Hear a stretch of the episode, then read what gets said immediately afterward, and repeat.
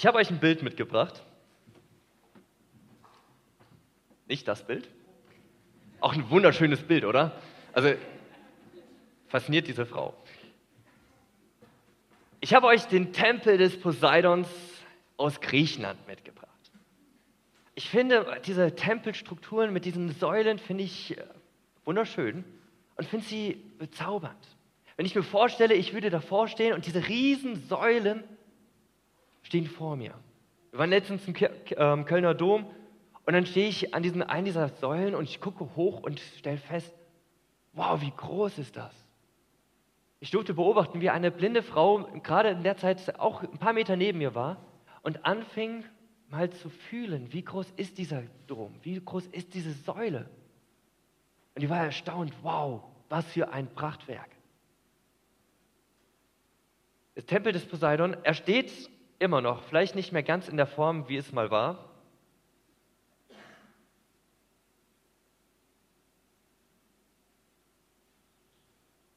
Jonathan, du musst mir aushelfen. Funktioniert bei mir nicht. Heute steht er immer noch. Und was faszinierend ist, diese Säulen stehen immer noch an ihrem Platz. Wenn man genau hinguckt, sieht man, okay, da, sind, da fehlt aber einiges von diesem Konstrukt. Das Dach ist nicht mehr da, da sind vielleicht noch ein paar Steine oben drauf und vieles ist weg.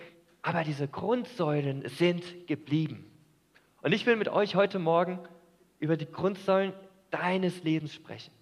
Worauf baust du dein Leben? Was sind diese Stützpfeile in deinem Leben, worauf du baust? Und kannst vielleicht mal kurz überlegen, was, wenn ich dich jetzt wirklich mal fragen würde, was würdest du antworten? Was sind die Säulen in deinem Leben? Worauf baust du dein Leben? Ist es Familie? Ist es Geld? Ist es Anerkennung? Ist es vielleicht, dass du gut aussiehst? Worauf baust du dein Leben? Ich will mit euch in die Bibel gucken. Gucken, was Gott, der Schöpfer von Himmel und Erde, was er eigentlich sagt. Was sind unsere Grundsäulen des Lebens? Was sind für uns als Christen die Grundsäulen? Worauf sollen wir unser Leben bauen? Und vielleicht bist du das erste Mal da, bist du vielleicht schon ein paar Mal da gewesen und ich will dich warnen, weil diese Botschaft, das, was wir uns gleich angucken, das verändert Leben. Das ist, ich habe es erlebt, wie Leute verändert wurden durch das, was in der Bibel steht. Und ich will dir Mut machen. Lass dich darauf ein. Hör zu, was Gott dir sagen möchte durch sein Wort. Und vielleicht bist du schon länger hier in der Gemeinde, vielleicht schon über 20 Jahre Mitglied hier drinne und du wirst das eine oder andere wirst du zu 100 Prozent schon mal gehört haben. Und das ist gut. Aber ich will dich trotzdem auch herausfordern, mal selbst einfach zu reflektieren. Es schadet nicht, immer wieder mal selber zu gucken, wie läuft es gerade in meinem Leben? Wo stehe ich in meinem Leben? Sehe ich diese, diese Grundsäulen in meinem Leben oder habe ich angefangen vielleicht zu sagen, hey, diese eine Säule, ich säge ein bisschen mal, die kann ein bisschen gekürzt werden, die ist nicht so wichtig. Und vielleicht bist du auf dem Weg, dass dein Glaube, dein Leben rissig wird und vielleicht zusammenbröckelt. Und lasst uns gemeinsam in Gottes Wort schauen. Was sind diese Grundsäulen in unserem Leben, worauf wir ein gutes Leben bauen dürfen, die wir die tragen dürfen wenn es mal auch stürmisch und windig wird. Ein kleiner Fun fact hier zu diesem Tempel des Poseidon. Das Erstaunliche ist, gerade in Griechenland, da wo der steht, ist bekannt für Erdbeben. Und die sind immer noch dabei, um herauszufinden, warum stehen diese Säulen immer noch. Also was sind die Säulen in deinem Leben? Was gibt Gott uns für An äh, Hinweise? Was sollen unsere Grundsäulen sein, damit wir ein Leben führen können, was auch wenn es mal stürmisch wird, standhalten darf.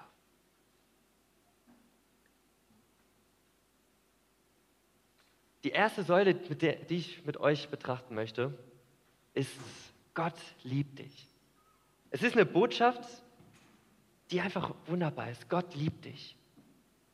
Wer von euch ist Mutter oder Vater? Wer ist der Elternteil? Okay, die meisten. Manche junge Leute noch nicht, das ist auch gut so. Aber erinnert ihr euch noch, als ihr zum ersten Mal oder zum zweiten, dritten, vierten, fünften, sechsten Mal, nein, bei uns sind es vier, aber wie, als ihr wieder Eltern wurdet, dann hattet ihr dieses kleine Ding auf dem Arm. Und was für eine Liebe ihr für dieses kleine Baby hattet? Aber mal ganz ehrlich, die ersten Monate, was hattest du denn davon? Es quengelt, wenn es hungrig ist. Es quengelt, wenn es müde ist.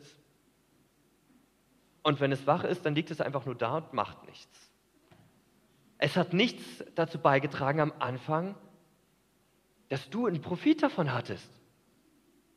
Sondern es war einfach nur da und du musstest alles dich darum kümmern. Die Mütter mehr als meistens die Väter. Es will rumgetragen werden, es will bespaßt werden und, und, und. Aber sobald unser Kind doch krank wird, würden wir doch alles für das Kind tun, oder? Es ist völlig egal, ob das Kind etwas kann oder nicht.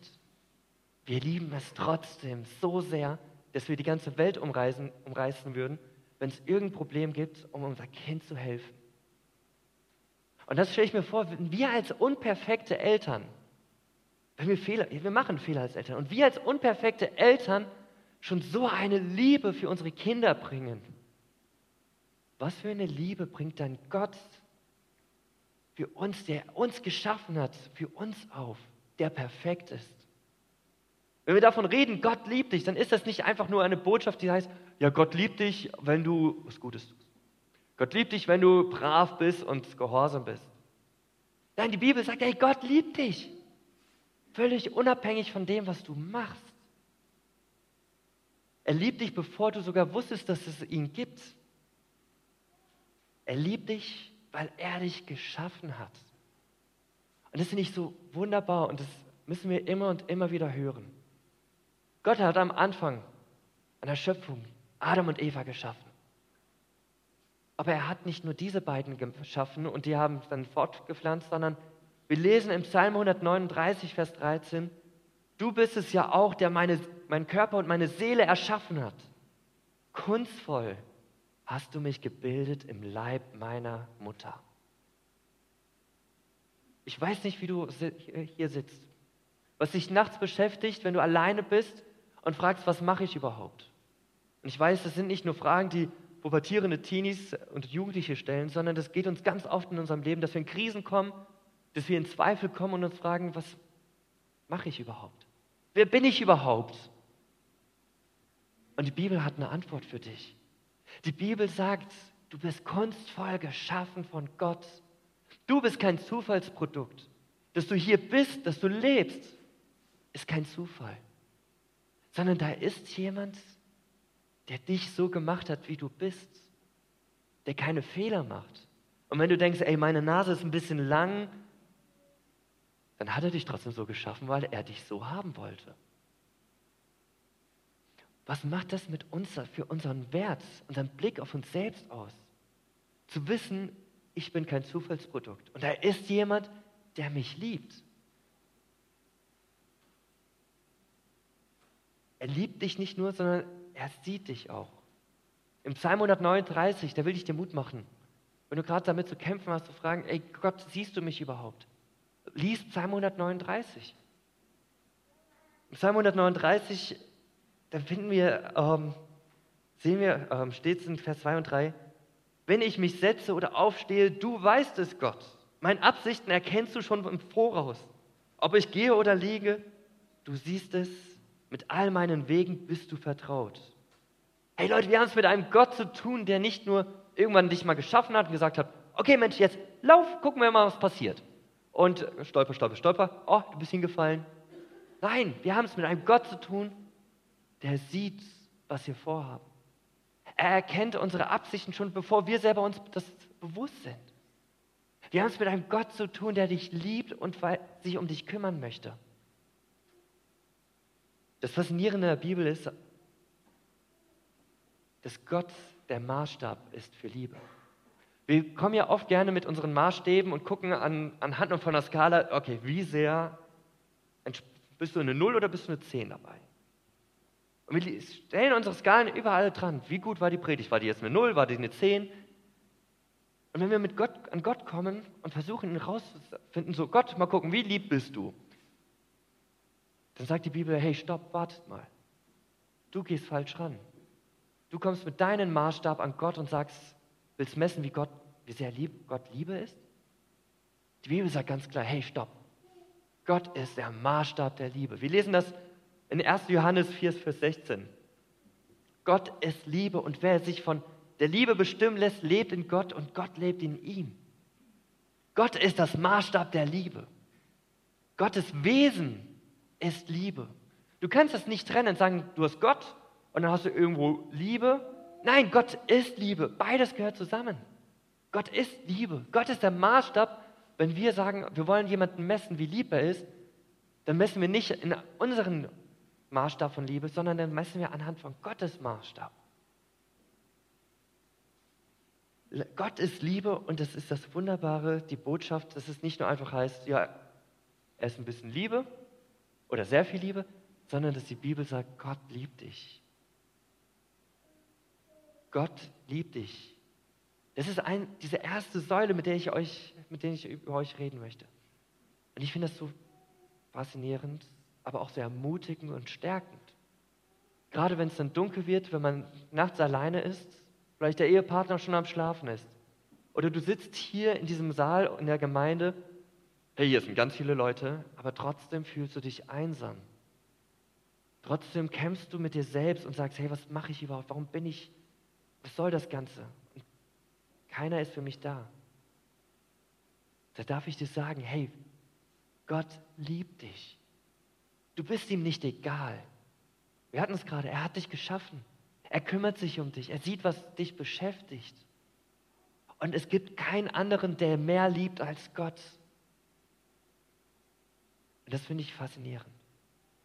Zu wissen, ich baue mein Leben nicht auf irgendwelche meine Maßstäben, sondern ich darf mein Leben bauen, wo Gott Liebe ist. Und Gott ist derjenige, der sich nicht verändert und wo ich weiß, diese Säule darf bleiben. Und sie verändert sich nicht plötzlich. Und als Christen bleiben wir ja immer gerne an diesem Punkt stehen. Wenn wir Leuten von Jesus erzählen, dann sagen wir, ja, Gott liebt dich. Und das stimmt auch, aber das ist nicht die einzige Säule, die wir in der Bibel haben. Das ist, nicht die, das ist nur ein Teil der Botschaft. Und lassen wir die Leute bei dem Punkt nur stehen und erwähnen nicht die anderen Sachen, dann sind wir die größten lieblosen Menschen, die es je gab. Weil wir verschweigen etwas ganz Wichtiges. Säule Nummer zwei und drei. Wir haben die zweite Säule. Wir haben es nicht nur mit Gott zu tun, der dich liebt, sondern wir haben auch mit einem Gott zu tun, der heilig ist. Wir haben es am Anfang, Adam und Eva, geschaffen mit Gott zusammen. Sie leben in einer perfekten Beziehung, aber das blieb nicht so. Die Sünde trennt uns. Und wir haben dieses Geteiltzeichen. Gott und der Mensch geteilt voneinander. Das, wo es eigentlich nicht so sein sollte, ist auf einmal geschehen. Und das lesen wir in der Bibel, wie der Mensch auf einmal denkt, ach, ich weiß es doch besser. Gott hat gesagt, ich darf nicht das tun, aber ja, das hat Gott gesagt, aber ich denke, ich weiß es besser. Und sind ungehorsam und rebellieren gegen das, was Gott gesagt hat. Und liebe Eltern, wie ist es manchmal schwierig, wenn wir unserem Kind sagen, komm mit und es guckt mich an und sagt, nö, und geht woanders hin. Ich glaube, das geschieht in allen Familien. Ich kenne es bei unseren Jungs und sehe es, gehört irgendwo auch zum Leben dazu. Das sind unsere, El unsere Kinder, die wir erschaffen haben, wo wir mit dabei waren, nicht auf ein, sich auf einmal gegen uns rebellieren. Und genau das Gleiche ist passiert. Adam und Eva, geschaffen von Gott, auf einmal drehen sie den Rücken zu Gott und sagen, nö, ich höre nicht mehr auf dich. Äh, Moment mal, der hat, Gott hat die Menschen geschaffen. Aber das bleibt nicht nur bei Adam und Eva, sondern das zieht sich ja durch, dass wir selber sagen so, äh, Gott, nee, ich höre jetzt nicht auf dich. Ich mache doch meinen eigenen Welt. Wäre gar nicht so gravierend, wenn wir einfach nur daran denken, Gottes Liebe. Wir dabei bleiben, ja, Gottes Liebe, ja, er lässt dich deinen Weg gehen, er lässt dich machen. Ja und nein, du vergisst etwas ganz, ganz Wesentliches in der Bibel. Gott ist heilig.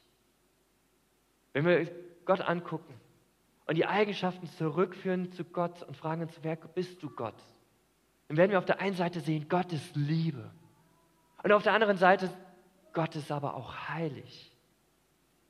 Ich weiß nicht, ob du dir bewusst bist, was heilig bedeutet und wie sehr Gott heilig ist.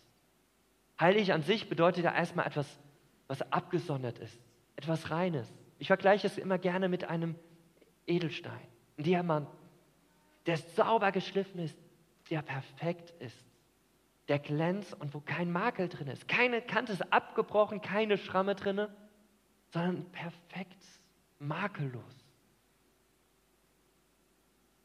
Und wir haben es, die Bibel beschreibt uns ganz deutlich, Gott ist heilig. Wir haben zwei Stellen, wo wir reinblicken dürfen, wie sieht es vor Gott in seinem Thron aus. Jesaja, der Prophet, kommt vor Gott vor seinem Thron, vor diesem großen Gott und merkt auf einmal, wow, dieser Gott ist heilig. Es wird beschrieben, wie Engelschore vor ihm stehen. In der Offenbarung wird es noch weiter beschrieben. Ein Teil und einen zweiten Teil.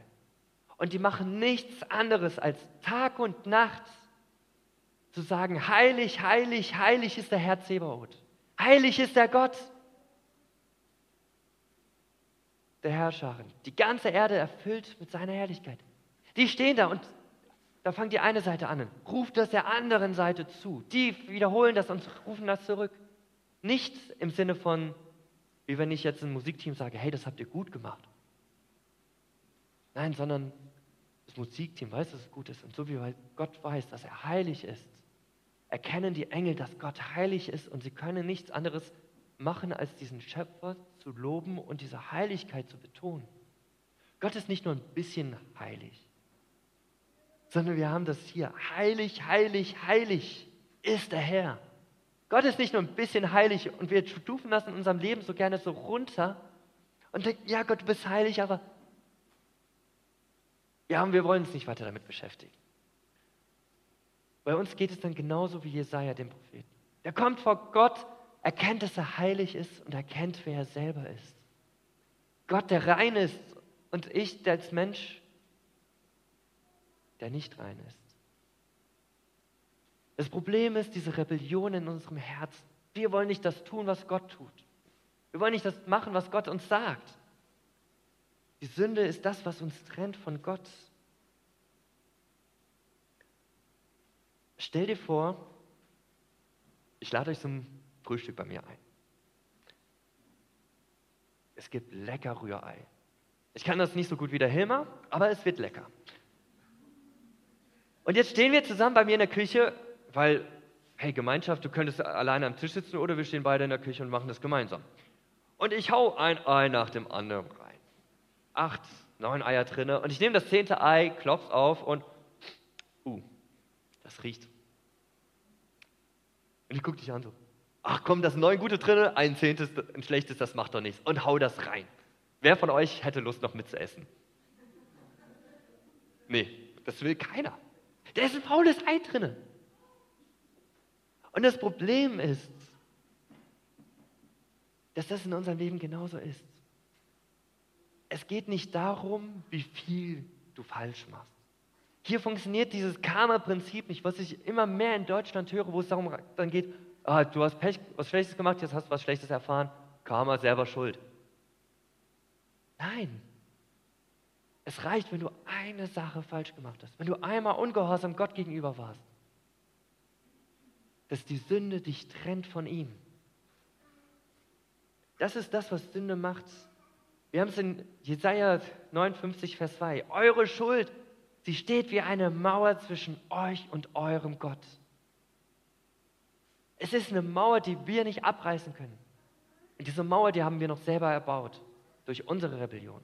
Wir haben uns den Weg zu Gott versperrt, weil wir nicht auf Gott hören, weil wir nicht das tun, was er sagt. ob das bei Sünde, um das ein bisschen runterzubrechen, praktisch gesehen, ob das ist, dass ich lüge. Ach komm, der eine hat gefragt, ob ich hübsch aussehe. Und ich habe gesagt, ja, aber nein, eigentlich, nein, du bist nicht hübsch. So ein kleiner Notlieg, ist doch nicht schlimm. Oder das eine Bonbon, was ich mal mitnehmen lassen habe, ohne zu bezahlen. Um es mal ganz klein praktisch runterzubrechen. Aber, die Bibel macht noch mehr deutlich. Ehebruch, Untreue. Gott nicht an erster Stelle zu haben, ist Sünde, sagt die Bibel. Und wenn wir die Bibel angucken, ich könnte noch viel länger machen, was die Bibel alles sagt, was falsch ist. Zu wissen, was gut ist, was Gott gesagt hat, was wir machen sollen und es nicht tun, sagt die Bibel, ist auch ganz klar Sünde. Und dann merken wir auf einmal, hey, sorry, da kann ich mich nicht rausreden. Ich bin genauso Sünder. Es gab einen Theologen, der von der Times Magazine angefragt wurde, mal zu schreiben, was alles schlecht läuft auf dieser Welt. Er war einer von 100 Leuten, die gefragt wurden. Viele haben lange Texte geschrieben. Seins war zwei Zeilen. Ich bin es und hat seinen Namen drunter gesetzt. Bewusst zu sein, in mir steckt nichts Gutes, sondern eigentlich geht es nur um meinen Egoismus, um mich selbst. Aber wir haben es mit einem Gott zu tun, der heilig ist und ich passe nicht mit ihm zusammen. Es sind alle Menschen davon betroffen, das macht die Bibel ganz klar im Römerbrief. Die Konsequenz davon ist nicht nur, dass wir eine Mauer zwischen Gott und uns haben, sondern die Bibel sagt ganz klar in Römer 6, Vers 23, denn der Lohn der Sünde ist der Tod, die Gnadengabe Gottes aber ewiges Leben in Christus Jesus, unserem Herrn. Der Lohn der Sünde ist der Tod. Du und ich haben den Tod verdient. Ihr habt alle Nagel bekommen. Das ist eigentlich der Nagel, ist einfach symbolisch, der dich daran erinnern soll, dass du eigentlich am Kreuz hängen solltest. Eigentlich sind wir, hat Gott ganz klar gesagt, hey, sind wir dran, wir müssen sterben. Da gibt es keinen Ausweg. Egal, ob du denkst, du bist gut oder schlecht, ohne Gott musst du sterben. Und ihr dürft mal den Nagel in die Hand nehmen und mal in eure Hand, in die andere Handfläche leicht reinpieksen. Nicht so sehr, dass es blutet. Sonst haben wir, glaube ich, ein paar Sanitäter auch hier noch im Raum. Aber drückt mal ein bisschen rein. Und dann merkt ihr auf einmal, hey, das tut weh. Der Schmerz wird größer. Und man kann ehrlich, hey, du bist noch quick lebendig. Der Sündenlohn, der Lohn der Sünde, die, die Folge von dem, was du gemacht hast, ist der Tod. Das ist das, was die Bibel sagt. Du und ich haben es verdient zu sterben. Wir müssen eigentlich sterben. Wir haben es mit einem Gott zu tun, der Liebe ist, und wir haben es mit einem Gott zu tun, der heilig ist. Und lasst uns nicht anfangen, diese zweite Säule, die Liebe, ah, die packen wir da oben hin. Und unsere Heiligkeit, die, die ist da. Ja, Gott ist irgendwo heilig, aber wir lassen das auf zwei unterschiedliche Ebenen. Und wenn ihr, jeder, der ein bisschen logisch denken kann, wird merken, wenn ich versuche, einen Querbalken draufzulegen und darauf mein Leben zu bauen, das rutscht nur ab. Lass uns das gleichmäßig betonen.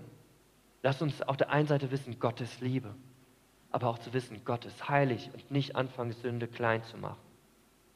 Dahin, wo in unserer Lebenssünde ist, das nicht so ignorieren, sondern vor Jesus kommen. Und da bin ich jetzt bei der dritten Säule in unserem Leben. Was macht ein Gott, der auf der einen Seite Liebe ist und auf der anderen Seite heilig ist? Er sucht einen Weg, wie wir wieder Gemeinschaft mit ihm haben können. Jonathan, einmal die nächste Folie, so. Und das ist das, was wir bald an Weihnachten feiern dürfen. Dass Gott selbst sagt, hey, ich weiß, ihr müsst sterben, aber ich habe einen Plan A. Es gibt keinen Plan B bei Gott. Ich habe einen Plan. Und ich will euch zeigen, wie sehr ich euch liebe. An Weihnachten das, wo wir denken, dass Jesus, Gottes, Gott selbst, Mensch wurde, ganz Mensch, ganz Gott auf diese Welt gekommen ist, um uns zu zeigen, hey, ihr Menschen, euer Leben, so wie ihr es lebt, ohne mich, das geht in Verderben. Das ist nicht das Leben, was ich euch vorgedacht habe, sondern ich will in Gemeinschaft mit euch sein. Ich habe euch gesucht, ich suche euch. Das Erste, was Gott gemacht hat, als der Mensch gesündigt hat, wenn wir 1. Mose leben, ist, er hat den Menschen gesucht. Gott ist dem Menschen hinterhergegangen. Und er kommt jetzt auf diese Erde und sucht den Menschen. Er sucht das, was verloren ist. Er lebt ein perfektes Leben. Ohne Sünde. Und dann sagt er, hey, weißt du was? Ich nehme deine Schuld auf mich. Und das ist das, was wir an Ostern feiern. Das Kreuz. Wo wir wissen dürfen, Jesus ist stellvertretend. Da, wo ich eigentlich sein sollte, ist er an meiner Stelle gestorben. Er hat die Schuld auf mich genommen. Dass wir nicht mehr sterben müssen, dass wir nicht getrennt sein müssen von Gott, sondern wir auf einmal wieder Gemeinschaft mit Gott haben dürfen. Wir dürfen nach vorne gehen. Wir dürfen zu Gott kommen. Jesaja, der Prophet, der vor Gott stand, der erkannt hatte, Gott ist heilig und ich kann nicht zu ihm kommen. Wo er gereinigt wird von seiner Schuld und dann wieder merkt, hey, ich darf vor Gott stehen. Gott ist derjenige, der am Kreuz für unsere Schuld gestorben ist. Für all das Schlechte, was wir gemacht haben. Aber wenn wir nur dabei bleiben, dann haben wir nur einen Teil des Kreuzes verstanden. Gott ist nicht nur für deine Schuld gestorben, dass du aufstehen darfst und umdrehen kannst. Ha, ich bin frei, yippie, und jetzt mache ich, was ich will. Nein! Gott ist für deine Schuld gestorben, dass du wieder vor Gott kommen darfst, ihn angucken darfst, dass du in Beziehung mit ihm leben darfst. Wenn du denkst, dass das Kreuz nur darum geht, dass meine Schuld weggewaschen ist und ich jetzt machen kann, was ich will, dann schrammst du gewaltig an der Bibel vorbei.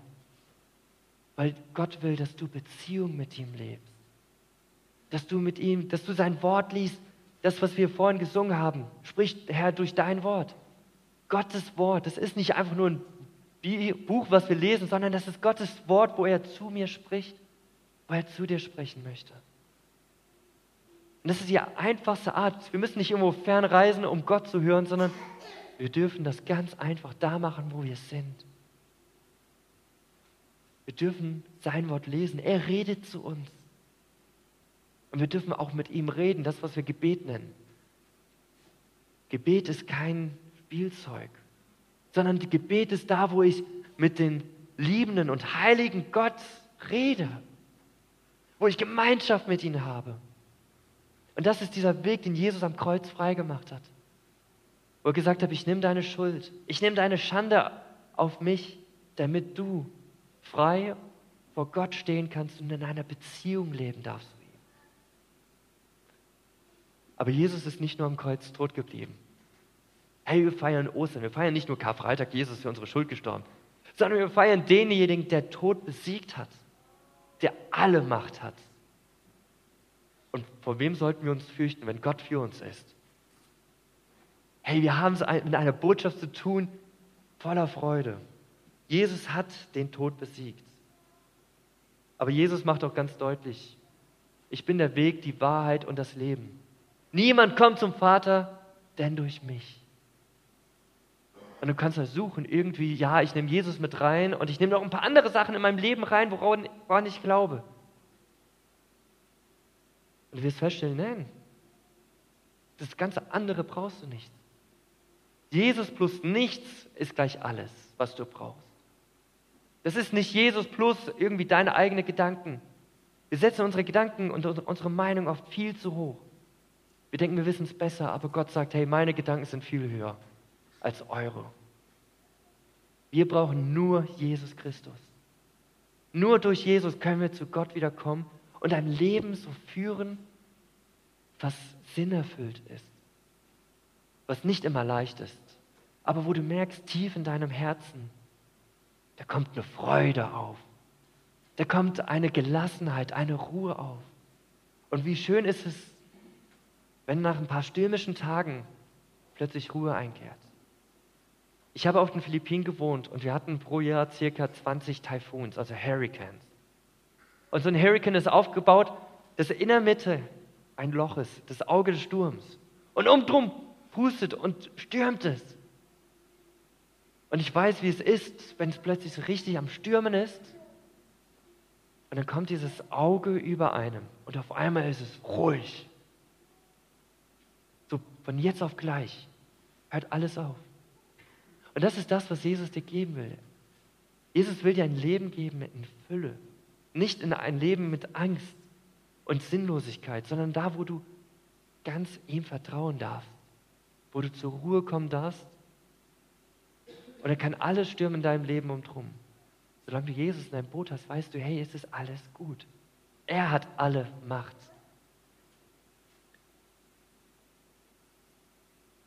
Er hat deinen Nagel genommen, hat gesagt, hey, gib mir deinen Nagel, ich sterbe für dich.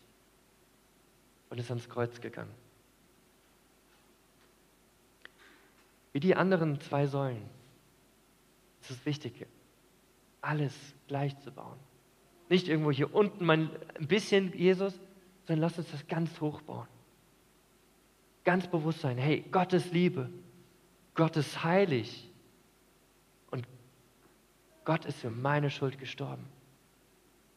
Lass uns diese drei Säulen in unserem Leben bewahren, dass die nicht irgendwie abhanden kommen, wo nicht eine mal plötzlich wegrutscht und wir uns wundern, warum Christsein so komisch ist. Wenn ich die Liebe betone, dann muss ich aufpassen, wenn ich Liebe zu hoch habe. Die Folgen davon ist auf einmal, ich kann auch machen, was ich will, Gott liebt mich trotzdem. Eine völlige Gesetzlosigkeit, wo ich nicht mehr Ehrfurcht vor Gott habe. Gott ist dann nur noch mein bester Kumpel. Aber die Bibel schreibt uns auch, Gott ist heilig. Betonen wir zu sehr die Heiligkeit. Da sind wir ganz schnell dabei, dass wir nur noch gucken, oh nein, was darf ich nicht, was darf ich. Und da sind wir nur noch eine Gesetzlichkeit, die mühselig ist, wo wir einmal Angst haben, habe ich jetzt schon wieder zu viel gemacht und habe ich hier was falsch gemacht. Lasst uns das im Blick behalten, aber nicht vergessen, dass Gott auch Liebe ist und für uns gestorben ist. Es ist deine Entscheidung, das macht die Bibel ganz klar, wie du damit umgehst. Und ich will dich ermutigen, wie bei einem normalen Gebäude, du wirst nicht Säulen bauen, die unterschiedlich hoch sind. Bau sie gleichmäßig und bau sie weiter aus. Lerne Gott besser kennen. Wenn du noch nicht diesen Jesus in deinem Leben aufgenommen hast, wenn du nicht diese Beziehung zu ihm hast, will ich dir Mut machen. Komm nachher hier nach vorne. Lass uns darüber reden. Aber auch wenn du diese Beziehung zu Jesus hast, dann gib ihm jeden Tag ein neues Ja. Sag heute nochmal ganz klar, ja Jesus, ich will dir nachfolgen. Mit allem, was ich habe. Ich will eine Beziehung mit dir leben und mein Leben ausrichten, wie du es dir gedacht hast. Weil deine Gedanken sind höher als meine Gedanken. Das Wunderbare ist, was wir hier in Johannes 3, Vers 16 lesen. Denn so hat Gott die Welt geliebt, dass er seinen einzigen Sohn gab, das, wo Jesus Kreuz für unsere Schuld gestorben ist, damit jeder, der an ihn glaubt, nicht verloren geht, sondern ewiges Leben hat. Es geht nicht darum, an Gott zu glauben, sondern Gott zu glauben. Leute, lasst uns als Gemeinde nicht einfach sagen, ja, wir glauben an Gott, sondern wir glauben Gott. Wir glauben Gott, was er in seinem Wort sagt. Wir glauben das, was manchmal für uns total unlogisch klingt, was wir nicht verstehen. Und wir machen es trotzdem, auch wenn wir nicht wissen, warum. Lass uns Gott glauben. Nicht an Gott glauben, sondern Gott glauben. Und die Bibel, Jesus sagt ganz klar, der, der an mich glaubt, der darf eine Ewigkeit, nach dem Tod, darf eine Ewigkeit bei ihm sein. Leben da, wie es geplant war von Anfang an. Nicht nur eine Beziehung, wo wir zu Gott reden und der zu uns redet, sondern wo wir ihn auch sehen dürfen, face to face, Gesicht vor, Angesicht zu Angesicht. Und ich freue mich auf diesen Tag, wenn wir dem treffen dürfen, der so was Wunderbares für uns vorhat. Derjenige, der uns so sehr liebt, der weiß, was ich tue, bevor ich es weiß. Und der immer wieder gnädig ist mit Lass uns weiter in diese Beziehung zu Gott investieren und unser Leben darauf bauen. Glaube ist nicht ein Accessoire in unserem Leben. Beim Glauben geht es nicht darum, wie eine Halskette, oh, guck mal, ich bin Christ, sondern die Bibel hat den Anspruch zu sagen, hey, dein Glaube soll dein Leben sein. Dein Glaube, das, was du glaubst, soll in deinem Leben sichtbar werden. Lass uns als Gemeinde mehr und mehr danach trachten, das, was Gott in seinem Wort sagt, einen Hunger dafür zu bekommen und das in unserem Leben wiederzugeben. Nicht, weil wir tolle Menschen sind, sondern indem wir Jesus Raum geben in, meinem, in unserem eigenen Leben. Und die Leute werden das merken. Andere werden sehen, dass wir anders sind. Und die werden fragen, hey, was hast du, was ich nicht habe? Und dann lass uns davon erzählen, von diesem wunderbaren Gott, der Liebe ist, der heilig ist und der für uns gestorben ist. Und dass, wenn wir ihm glauben und ihm nachfolgen, eine Ewigkeit bei ihm sein dürfen. Wir haben vor einigen, ich weiß gar nicht, wann wir das mal angefangen haben, Michael. Wir haben irgendwann mal eine Kerze hier vorne stehen gehabt. Und uns als Gemeinde ist es ja ein Anliegen, dass Leute zum Glauben kommen. Und unser Anliegen ist es, wir wollen das einfach wieder präsenter haben. Diese Botschaft, diese Grundsäulen, dass es nicht nur für uns was bleibt, sondern auch weitergeben. Und wir haben eine Kerze hier vorne und wir wollen euch mit reinnehmen. Wir wollen euch ermutigen. Wenn von Gottesdienst zu Gottesdienst, wenn ihr mitbekommt, da hat sich jemand für Jesus entschieden in meinem Umkreis. Hier hat sich jemand in der Gemeinde für Gott entschieden. Dann wollen wir diese Kerze anzünden. Und ich freue mich, dass wir es mit einem Gott zu tun haben, der nicht nur einfach fern ist, von dem wir hier trockene Theorie reden, sondern wir auch letzten Sonntag erleben durften, von dem ich weiß, dass jemand Jesus sein Leben gegeben hat und auf einmal aufatmet, voller Freude. Wir haben es nicht mit einer Botschaft zu tun, die traurig macht, sondern wir haben es mit einer Botschaft zu tun, die frei macht, die Freude gibt und Ruhe gibt. Lasst uns diesen Gott glauben, lasst uns unser Leben bauen auf diese drei Säulen. Gott liebt dich. Gott ist heilig und deine Sünde trennt dich von ihm. Aber es gibt den Weg Jesus Christus, der uns frei macht von dem Ganzen. Lass uns gucken, dass wir als Gemeinde wirklich darauf bauen und nicht irgendwo plötzlich eine Säule vergessen oder irgendwo woanders drauf bauen. Dann werden wir kaputt gehen. Danke, Herr, dass wir dein Wort haben, dass wir wissen dürfen, dass du der große, allmächtige Gott bist, der uns so sehr lieb hat, dass wir mit dir in einer Beziehung sein dürfen weil du unsere Schuld auf dich genommen hast, weil du für unsere Schuld gestorben bist. Danke, Herr, dass wir leben dürfen, so wie du es dir gedacht hast, dass wir nicht in Worten beschreiben können. Und Herr, ich bitte dich, dass wir dich nicht vergessen, wer du bist, sondern unseren Blick auf dich mehr und mehr schärfen und dich besser und besser kennenlernen in deinem Wort. Herr, schenk uns eine Sehnsucht, dass wir noch mehr danach trachten, was für dein Herz schlägt dass wir eine innere Abneigung bekommen von dem, was, wo, wo du sagst, hört auf damit. Und dass wir erleben dürfen, dass du Herzen veränderst. Danke, Herr, dass wir dich feiern dürfen. Amen.